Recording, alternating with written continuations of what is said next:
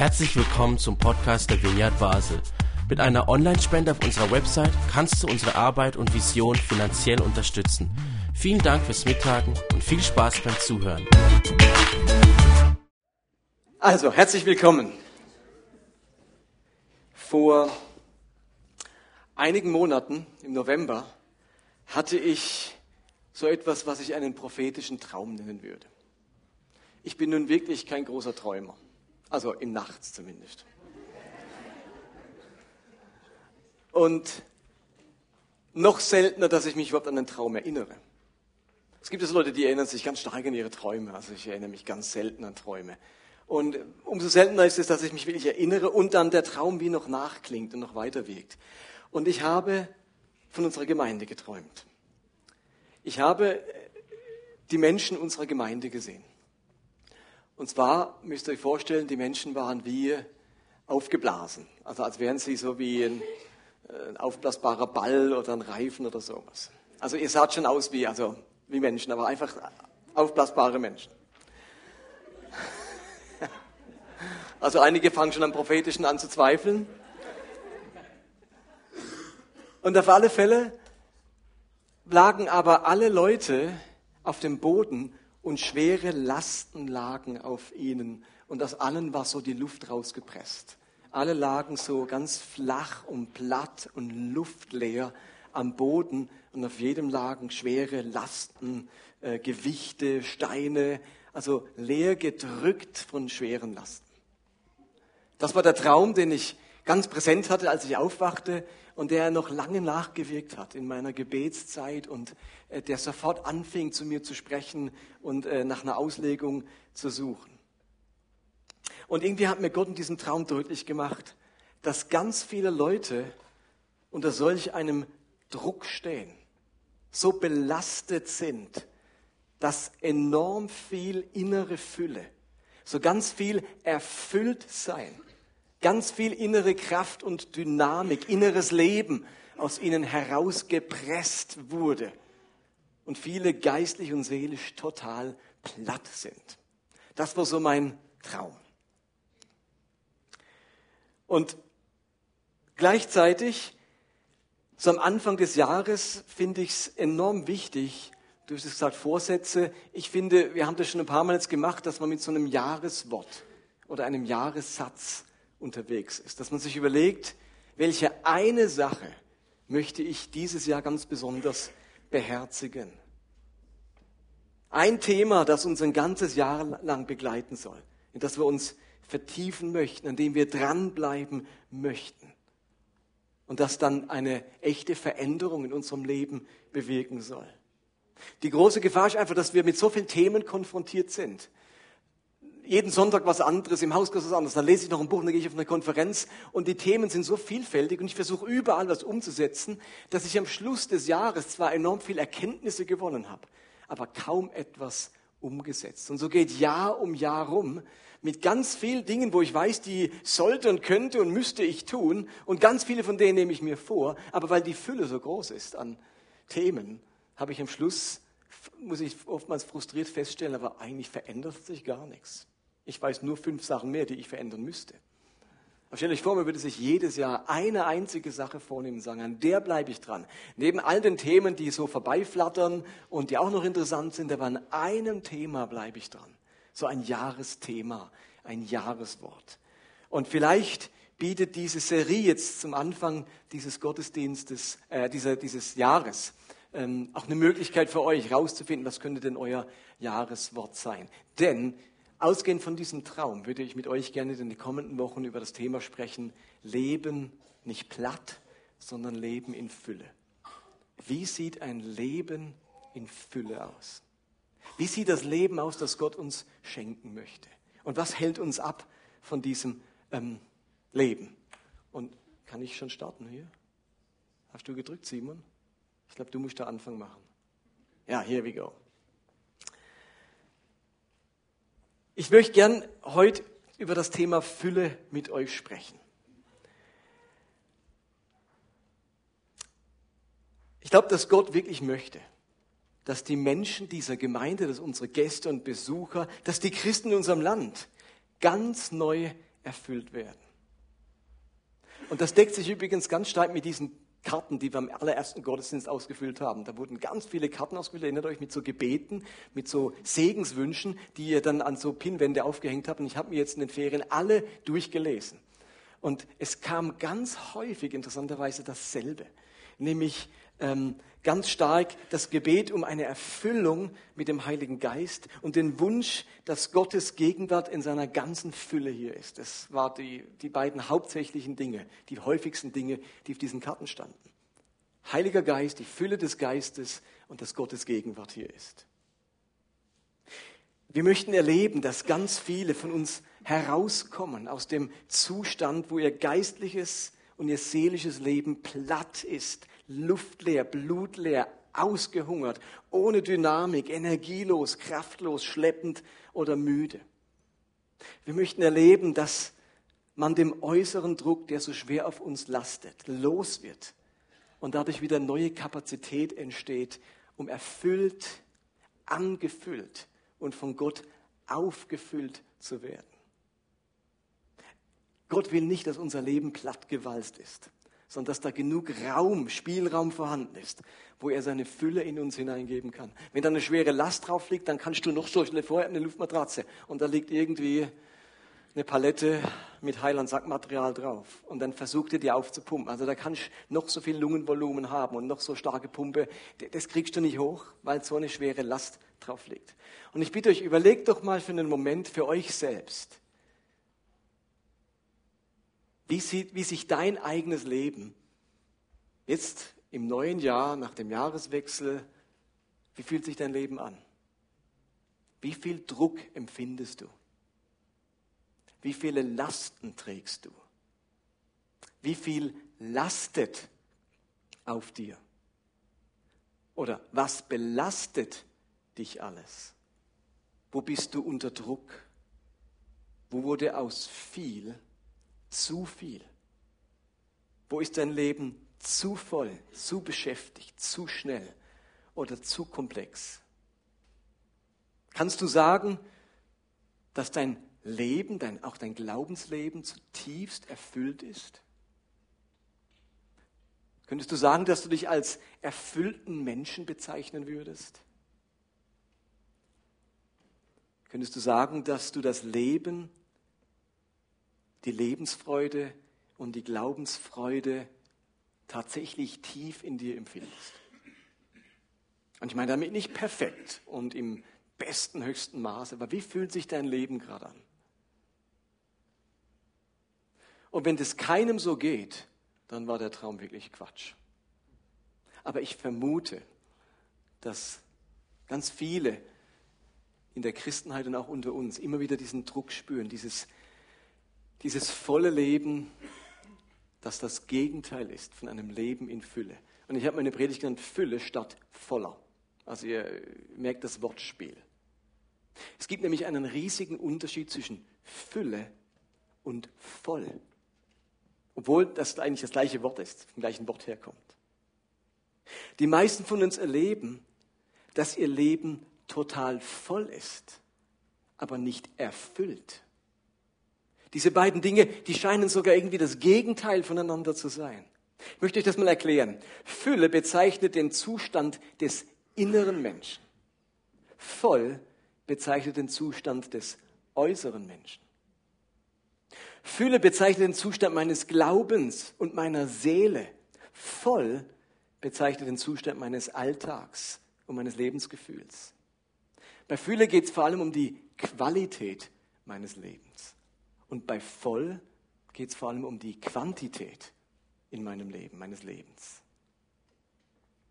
Was mein Leben erfüllt, oder ich muss sagen, wenn mein Leben zutiefst erfüllt ist, dann ist mein Inneres voll von Lebensfreude, voll von Glaubensfreude, voll von der Gegenwart Gottes, erfüllt mit einem Anliegen für die Sache Gottes, voll von Kraft und Energie, voll von Zuversicht und Hoffnung. Ich spüre Zufriedenheit, ich erlebe Dankbarkeit, ich habe Lust am Herrn und Lust am Leben. Ich kann geben und großzügig sein.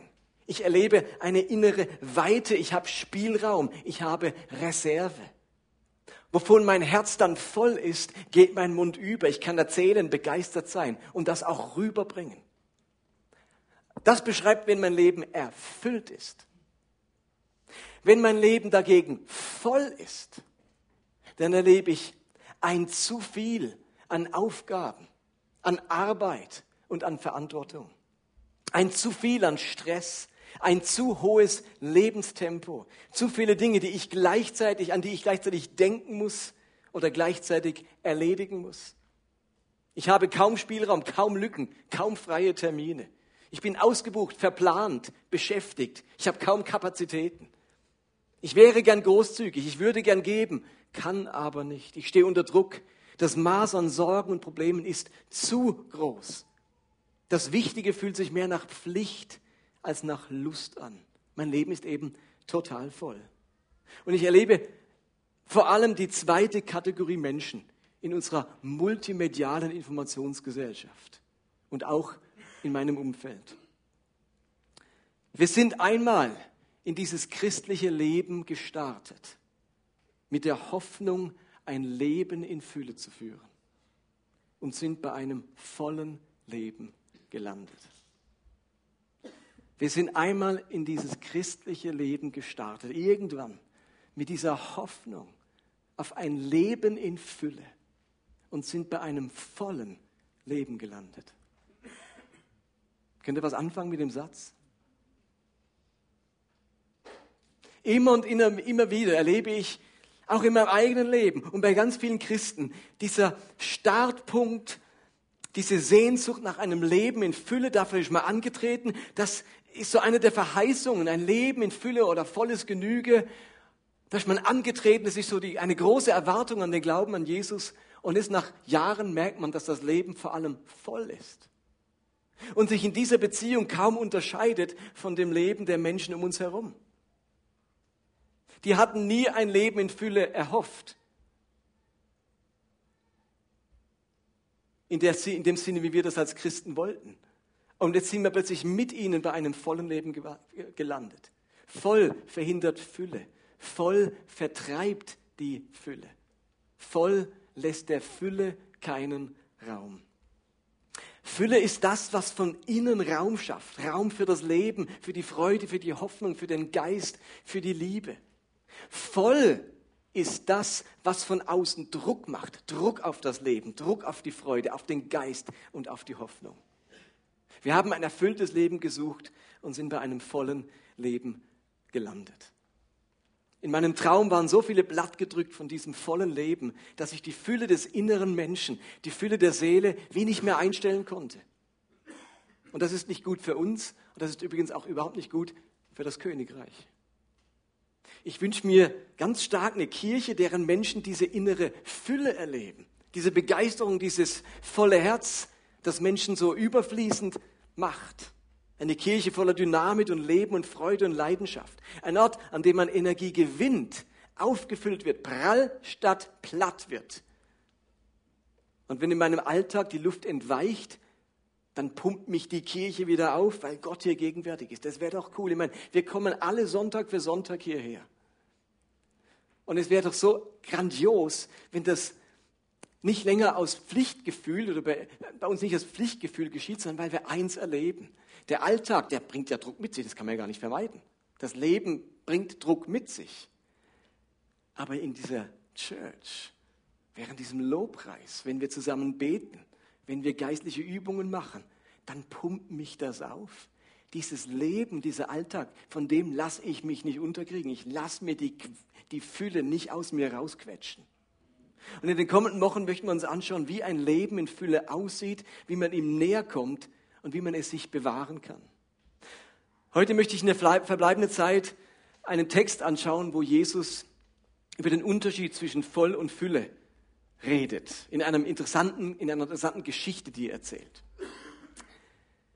Einmal ist nämlich Jesus mit einigen Gästen von einem führenden Pharisäer zu einem ganz tollen Abendessen eingeladen worden. Ist ja immer wieder vorgekommen, dass Jesus eingeladen wurde. Und das muss so ein tolles, gediegenes Essen gewesen sein, dass irgendwann jemand sagt von den Gästen zu Jesus, und das steht in Johannes, nee, nicht Johannes, in Lukas 14, Vers 15. Das müsste irgendwann kommen. Bei mir kommt nichts, Simon, ich glaube, da muss ich mir helfen. Da steht Lukas 14, Vers 15. Was für ein Glück muss es sein, im Reich Gottes zum Essen eingeladen zu werden. Was für ein Glück muss es sein, im Reich Gottes zum Essen eingeladen zu werden. Wenn wir diesen Vers hören, dann denken die meisten unweigerlich an den Himmel. Was für ein Glück ist es, im Reich Gottes zum Essen eingeladen zu werden. Essen im Reich Gottes so als Synonym für in den Himmel kommen, oder? Das ist doch sofort im Kopf. Da ist einer beim Abendessen und jetzt sagt es Jesus, Herr, wie schön ist, wenn man auch im Himmel essen darf. Wenn ich in den Himmel komme, dann gibt es doch ein Festessen. Also unsere Assoziation bei Reich Gottes ist ganz schnell so im Reich Gottes essen dürfen, in den Himmel kommen. Und das ist eigentlich eine ganz tragische Entwicklung, die sich im Lauf der Kirchengeschichte und der Auslegungsgeschichte der Bibel so eingeschlichen hat. Wenn die Bibel von Reich Gottes oder auch vom ewigen Leben redet, dann denken wir unweigerlich an die Zeit nach unserem Tod, an die Zeit im Himmel, nach der Auferstehung. Aber Reich Gottes und ewiges Leben, das war für Jesus und auch für viele Rabbiner nicht automatisch auf das Leben nach dem Tod bezogen. Wenn Jesus von ewigem Leben spricht, dann denken wir sofort ans Leben nach dem Tod, stimmt's? Ewiges Leben ist für uns das Leben nach dem Tod. Das ist aber vom Hebräischen her, vom Reich Gottes Verständnis im Judentum gar nicht so. Das Judentum hat kaum eine Vorstellung vom Leben nach dem Tod. Im Alten Testament fängt erst Jesaja überhaupt an, von einem Leben nach dem Tod zu sprechen. So dominant wie für uns das Leben nach dem Tod ist, so dominant war das im Judentum überhaupt nicht. Die Sadduzäer, die größte jüdische Sekte, die den Hohen Rat ausgemacht hat, die die geistliche Führung war in Israel, glaubten nicht einmal an ein Leben nach dem Tod. Also wir dürfen nicht denken, wenn die von ewigem Leben sprechen, dass alle Juden sofort an ein Leben nach dem Tod glauben. Was denken denn all Juden, die gar nicht an ein Leben nach dem Tod glauben? Weil ewiges Leben viel mehr beinhaltet als das, was wir uns vorstellen, nämlich das Leben nach dem Tod.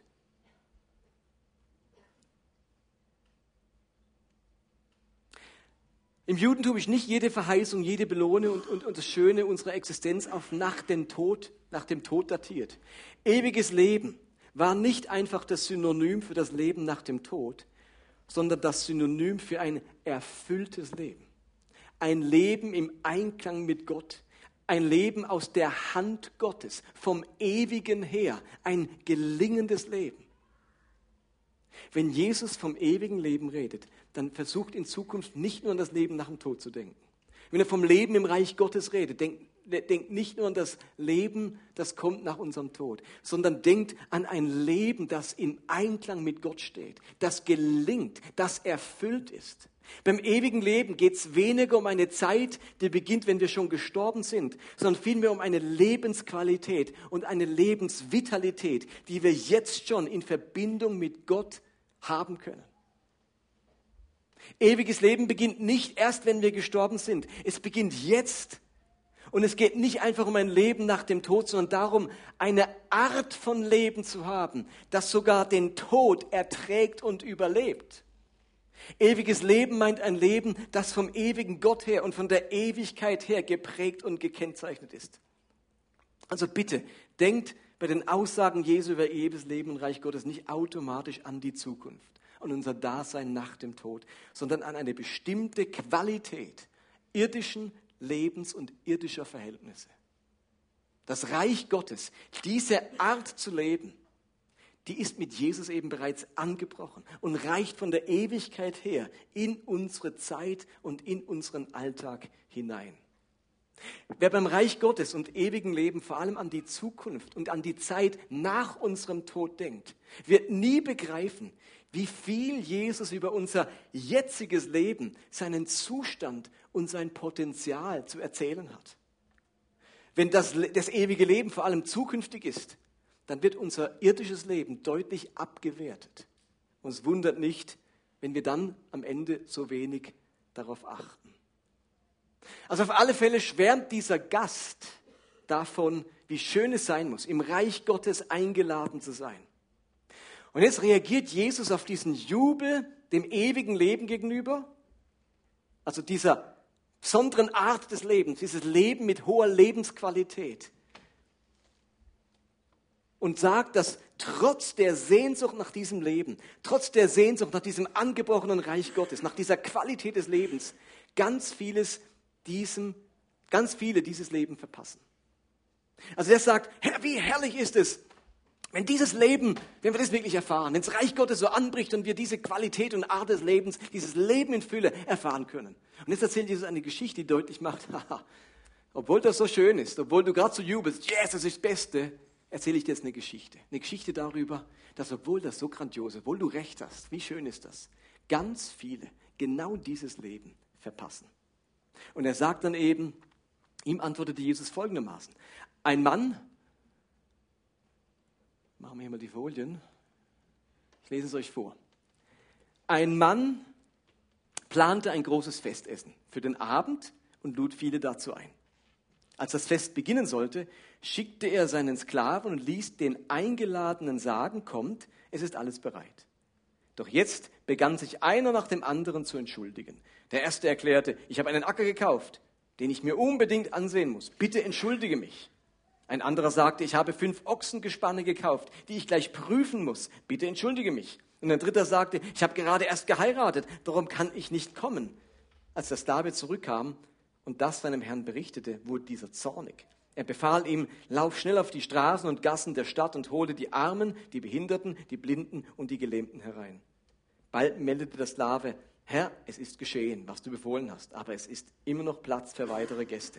Da befahl ihm der Herr, geh schnell auf die Landstraßen und an die Zäune und dränge alle, die du dort findest, hereinzukommen, damit mein Haus voll wird. Denn das eine sage ich euch, keiner von denen, die ich zuerst eingeladen hatte, wird an meinen Tisch kommen. Habt ihr sicher schon mal gehört, gelesen, dieses, diese Geschichte? Wenn der letzte Satz dass keiner von denen, die zuerst eingeladen war, an meinem Tisch sitzen wird, nicht automatisch bedeutet, dass die alle nicht in den Himmel kommen, sondern in die Hölle.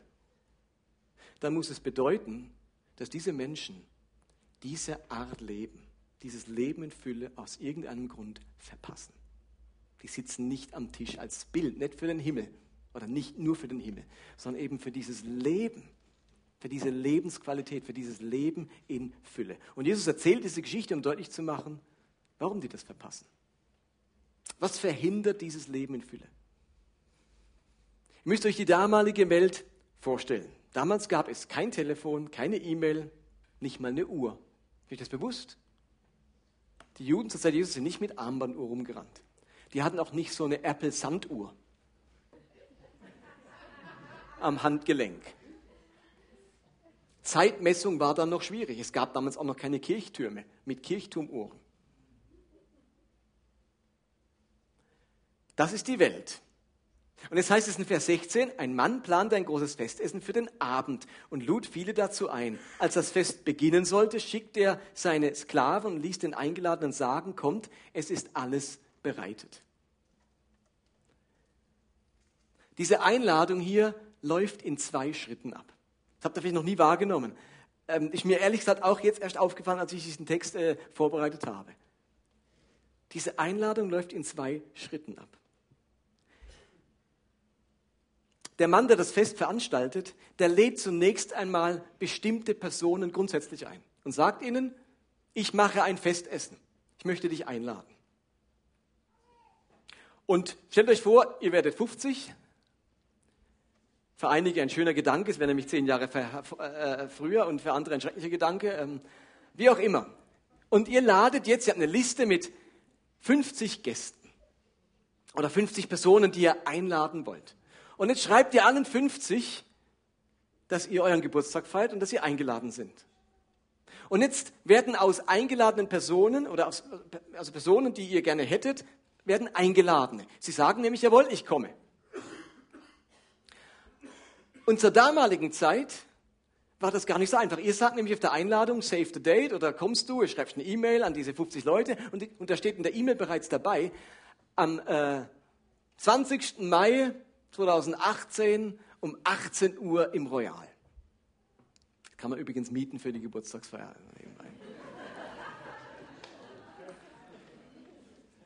Dann habt ihr alle eine Uhr und eine Agenda und tragt euch das ein und wisst, jetzt ist 18 Uhr und fahre ich halb, äh, halb sechs los und komme. Zur damaligen Zeit liefen Einladungen in zwei Schritten. Du hast erstmal grundsätzlich eingeladen. Es ist ein Festessen bei mir. Und das sagen die Leute zu. Und wenn das Essen sozusagen kurz vor der Fertigstellung Du kannst ja damals auch nicht den Backofensteller auf in 45 Minuten, dann macht es piep, piep und dann ist Essen fertig. Da muss ich erst Feuer machen und äh, das sind die Bedingungen, die Umstände nicht so äh, glasklar wie bei uns. Und wenn dann klar war, das Essen ist dann demnächst fertig, dann hat er seinen Sklaven oder seinen Hausangestellten losgeschickt und gesagt, ihr könnt jetzt kommen. In den nächsten, in den nächsten Minuten geht's los. Eine zweifache Einladung. Und jetzt geht er natürlich nur noch zu den Leuten, die ihm zugesagt haben, oder? Macht ja keinen Sinn, jetzt noch zu denen zu gehen, die gar nicht zugesagt haben. Also wenn von den 50 40 zugesagt haben, geht er davon aus, jetzt kommen die 40. Und die 10 kommen nicht, weil sie was anderes vorhaben. Und vielleicht schickt ihr sogar noch eine WhatsApp an die 40 am Nachmittag und sagt, denkt dran, heute Abend geht's los. Und jetzt kommen plötzlich eine WhatsApp nach der anderen. Ihr habt jetzt nämlich für 40 Leute gekocht, für 40 Leute gedeckt, einen Saal für 40 Leute gesucht. Müsst für das Royal auch noch Miete bezahlen. Und jetzt kommen von den 40 30 Absagen. Und sagen, oh, es tut mir leid, du, ich muss heute Mittag noch dringend in den Baumarkt. Und der andere sagt, ah du, es hat das Schwimmbad neu eröffnet, da wollen wir heute Abend hingehen. Versteht ihr, was ich meine? Genauso lief das in der Geschichte ab. Der lädt Leute ein, die sagen zu, und kurz bevor das Essen fertig ist, schickt er nochmal Knechte los und sagt, jetzt könnt ihr kommen.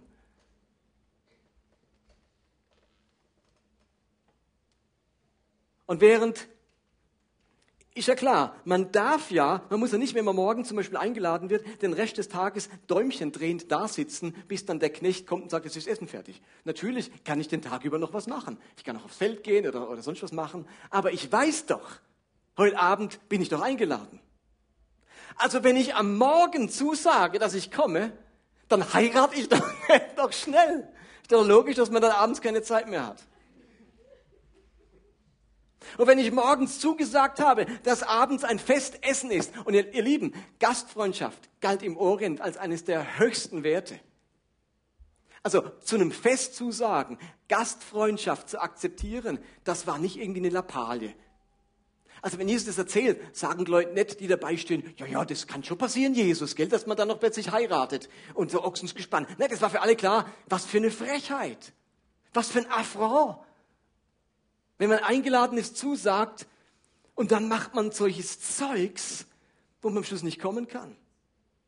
Da sagen die Leute erst zu, wissen genau, dass am Abend dieses große Festmahl ist und sie wissen um die Bedeutung einer solchen Einladung im Kontext der damaligen Gastfreundschaft und doch sagen sie am Abend unerwartet ab. Es kam etwas dazwischen, das ihnen am Ende wichtiger war als der Wert dieses gemeinsamen Essens und dieser Gastfreundschaft. Alle drei Personen, die der Text jetzt schildert, haben Entscheidungen getroffen. Keine dieser Entscheidungen war wirklich dringend. Der Acker läuft nicht davon. Den hätte man sich auch am nächsten Morgen ansehen können. Der verändert sich über Nacht nicht so, dass man denkt, oh, ein völlig anderer Acker. Die fünf Ochsengespanne werden es nicht gerade verrecken während der Nacht. Die kann man auch am nächsten Morgen prüfen ob die Ochsen stark und gesund sind. Und diese Ehe, die hält auch nicht nur eine Nacht. Man könnte also entweder am nächsten Tag heiraten oder die Hochzeitsnacht verschieben oder das Fest ging sowieso sieben Tage. Also das hätte man auch anders planen können. Sie haben der Einladung zugesagt und als es dann darauf ankommt, als sie sich auf den Weg machen, mussten sie sich vorbereiten, sich Zeit nehmen und andere Dinge jetzt zur Seite legen. Hinten anstellen. Und die kneifen jetzt, die entschuldigen sich und enttäuschen den Gastgeber. Und ich finde, was Jesus in dieser Geschichte erzählt, das ist gar nicht so weit weg von uns. Abmachungen, die nicht eingehalten werden. Zusagen, die am Ende nichts wert sind. Ein Ja ohne Verbindlichkeit. Wer am Ende immer auf den naheliegenden Impuls reagiert, wer seine Verbindlichkeit immer wieder dem interessanteren oder spannenderen oder bequemeren opfert, Wer sein Leben so plant, dass es dauernd zu Kollisionen kommt und Verpflichtungen sich gegenseitig überlagern, der erlebt, dass er am Ende das große Fest des Reiches Gottes verpasst. Und damit meine ich es nicht, dass er in die Hölle kommt, sondern dass es dieses Leben in Fülle, dieses Leben in Harmonie, in Frieden, im Einklang mit den Absichten Gottes verpasst und anstatt dessen ein immer volleres Leben bekommt. Versteht ihr? Das ist so genial von Jesus erzählt. Die Einladungsfest ist ein Bild für diese Einladung zu einem Leben in Fülle. Ein Leben beim Gastgeber. Beschenkt werden, versorgt werden, umsorgt werden von diesem Gastgeber. Angebot eines Lebens in Fülle. Beschenkt werden. Und am Ende verpassen die das, weil sie zu bestimmten Verpflicht anderen Verpflichtungen eher Ja sagen als dazu, weil ihnen was dazwischen kommt und sie nicht Nein dazu sagen können. Weil sie denken, sorry, das ist jetzt so dringend, ich muss die Ochsen anschauen. Ich kann mich irgendwie nicht wohlfühlen bei dem Fest, ich denke dauernd an die Ochsen. Es gibt auch noch Ochse. Oh. Wenns Gemüse da ist, dann denke ich nur an meinen Acker.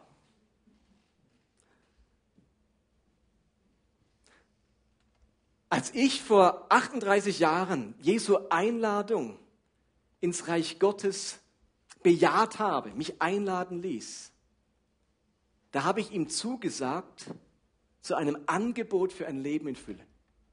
Einem Leben gemäß seinen Plänen und Absichten. Aber da habe ich auch Ja gesagt, zu kommen, verbindlich zu sein, da zu sein für mich war damals klar, dass ich auch Ja gesagt habe, in den Gottesdienst zu gehen. Und ich möchte nicht dauernd etwas scheinbar Wichtigeres oder dem etwas, dem etwas Dringenderen opfern. Ich habe damals Gott auch Ja gesagt, dass ich ihm einen Teil meines Geldgebes, mein Geld gebe. Und das möchte ich nicht immer wieder wegen meinen eigenen finanziellen Interessen und Wünschen absagen müssen. Und da habe ich Gott zugesagt, Gemeinschaft mit ihm zu pflegen durch die Beschäftigung mit seinem Wort und, und mit dem Gebet. Und das möchte ich nicht immer wieder wegen etwas Interessanterem oder Dringenderem hinten anstellen. Das Gleiche ist für mich so relevant. Gott lädt mich zu etwas ein, wo ich zutiefst beschenkt werde. Aber es heißt für mich, wie für die damals aus, auch irgendwas jetzt liegen zu lassen irgendwas zu beenden, denn jetzt muss ich aufstehen, jetzt muss ich mich anziehen, jetzt muss ich loslaufen. Also ein Stück weit muss ich ja was beitragen. Der kommt ja nicht mit der Sänfte, der reißt mich nicht weg von etwas. Er kommt einfach nochmal und sagt, du denkst an die Einladung. Und jetzt muss ich eine Entscheidung treffen. Also das Gleichnis handelt ganz modern gesagt von Prioritäten setzen. So würden wir heute sagen. Die setzen alle andere Prioritäten. Trotz besserem Wissen, obwohl sie zugesagt haben. Also es ist ja kein Problem, wenn man am Morgen eingeladen wird und sagt, ich habe andere Prioritäten. Ich möchte nicht zu diesem Fest. Ich möchte heute Ochsen kaufen, Ochsen prüfen. Ochsen, Ochsen, Ochsen.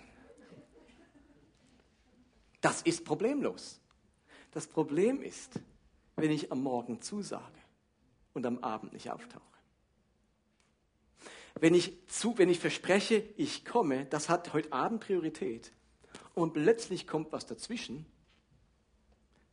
Und ich opfere jetzt diese Einladung für diese anderen Prioritäten. Wir sagen immer wieder ab, weil wir denken, dass durch die Alternativen unser Leben interessanter, spannender oder gelingender wird. In Wirklichkeit verlieren wir die Fülle und es wird einfach nur voller. Jesus hat ein Rezept gegen die Maßlosigkeit des Lebens. Er hat einen Rat gegen die Überfülle an Möglichkeiten. Er hat einen Vorschlag gegen die dauernden Kollisionen in unserem Leben, bei denen unsere Zusagen an unseren himmlischen Gastgeber immer wieder gebrochen werden.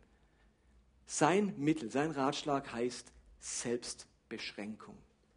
Selbstbeschränkung. Jesus warnt immer wieder vor einem zu hohen Lebenstempo. Er warnt uns vor einem zu dichten Alltag. Und er warnt uns vor zu vielen Möglichkeiten, die unser Leben so voll machen. Anstelle dessen empfiehlt er uns, entscheide dich, dir vieles durch die Lappen gehen zu lassen. Was nützt es dem Menschen, wenn er die ganze Welt gewinnt, alles mitnimmt und doch Schaden nimmt an seiner Seele? Schaden nimmt an seinem Glauben. Zum Schaden wird für die Gemeinschaft oder die Gesellschaft. Jesus sagt nicht wörtlich, lass dir vieles durch die Lappen gehen. Er sagt das in anderen Worten. Zum Beispiel heißt, lautet, sein, lautet sein Satz dafür, wer sein Leben verliert, der wird es finden. Hier geht es nicht darum, wirklich sein Leben als Märtyrer zu verlieren und zu sterben.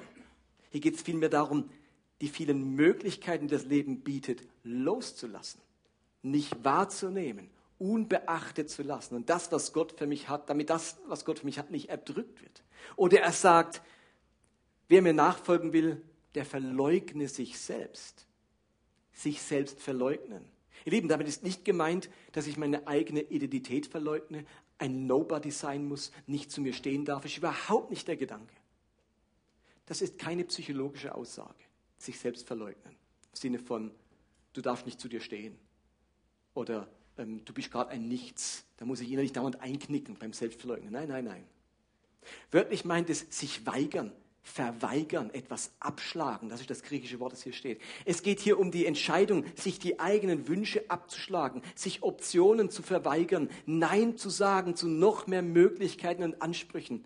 Einfacher, simpler, weniger, bescheidener, sich etwas abschlagen, verzichten. Das ist Jesu Rezept für ein Leben, das nicht müde macht, sondern Platz schafft. Christen sind Menschen, die sich absichtlich mit weniger Möglichkeiten zufrieden geben. Die mit weniger Möglichkeiten leben, als sie könnten.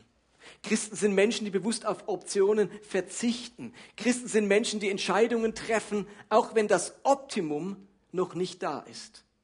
Die ihr eigenes Leben oder denen ihr eigenes Leben nicht immer über alles geht, sondern sie können ihr Leben, ihre Wünsche, ihre Ansprüche, die fünf Ochsen anschauen, den Acker nochmal besehen und jetzt unbedingt heiraten müssen, die können dann Nein dazu sagen. Die können das hinten anstellen.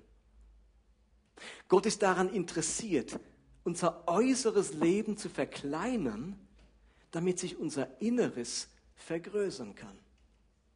Gott ist daran interessiert, unser volles Leben leerer zu machen, damit unsere leere Seele voller wird. Johannes schreibt in Johannes 15, da sagt Jesus, jede Rebe an mir, die nicht Frucht trägt, schneidet er ab. Eine Rebe aber, die Frucht trägt, schneidet er zurück. So reinigt er sie, damit sie noch mehr Frucht hervorbringt. Das ist so ein göttliches Prinzip. Kleiner machen, damit es innen das Fruchtbare größer werden kann, wachsen kann. Und wenn man unser eigenes Leben denken, wenn wir nicht aufpassen, wird es immer voller. Wird es immer voller und die Seele wird dabei immer kleiner. Wir gewinnen die Welt und nehmen dabei Schaden an unserer Seele. Dieser Mann sagt, wie schön ist es, zu diesem Fest im Reich Gottes eingeladen zu werden. Wie oft haben wir schon gedacht, wie herrlich ist es, wenn Jesus ein, uns ein Leben in Fülle schenkt. Aber wisst ihr was? Ich, glaub, ich glaube, wir können das hundertmal beten. Wir können heute alle miteinander auf die Knie gehen und sagen, schenk uns ein Leben in Fülle. Es könnte sein, dass Jesus den Menschen im 21. Jahrhundert sagt, ähm, bevor er weiterbetet, ich würde euch gerne eine kurze Geschichte erzählen. Ja, ja, es ist sehr schön, im Reich Gottes eingeladen zu werden, so ein Leben zu führen, wo man beschenkt wird von Gott. Aber das setzt voraus, dass ihr nicht alles mitnehmt, was man mitnehmen könnte. Das setzt voraus, dass ich euer Leben immer wieder auch einschränken darf in seinem äußeren Sinne, dass ihr Prioritäten setzen müsst, dass ihr jetzt etwas bewusst nicht macht, weil ihr dann etwas verpasst, was ich für euch hätte. Dass ihr zu meinen Sachen Ja sagt und zu euren Sachen Nein sagt. Also Jesus wird nicht ein volles Leben noch mit innerer Fülle erfüllen. Das, das findet man an keiner Stelle. Gottes Weg, mit egal wen er nimmt aus der Bibel, war immer, Leben erstmal leer zu machen, damit es voll werden kann. Ein volles Leben passt nicht zu innerer Fülle. Und das fällt uns so enorm schwer in unserer heutigen Zeit. Und ich würde in den kommenden Wochen gerne über ein Leben in Fülle mit Menschen sprechen, die nicht von ihrem Leben erdrückt werden, sodass der Atem und Geist Gottes keinen Platz in unserem Innern findet, sondern Menschen, die mutige Entscheidungen fällen, damit ihre Sehnsucht nach dem Festessen im Reich Gottes, ihre Sehnsucht nach einem Leben in Fülle nicht länger in weiter Ferne liegt, sondern für uns alle in den kommenden Monaten greifbar und erfahrbar wird. Ihr Lieben, Gott will uns ein Leben in Fülle schenken. Das will der wirklich. Aber volles Leben macht ein Leben in Fülle enorm schwierig. Und ich wünsche uns, dass wir im Verlauf der nächsten Wochen, Monate merken, wo Gott uns sagt, hier darfst du loslassen, hier darfst du Nein sagen, hier darfst du den Druck dir, dir nehmen. Das musst du nicht, das muss gar nicht sein. Lass es los, das darf sterben. Platz machen für Gottes Fülle in unserem Leben. Amen.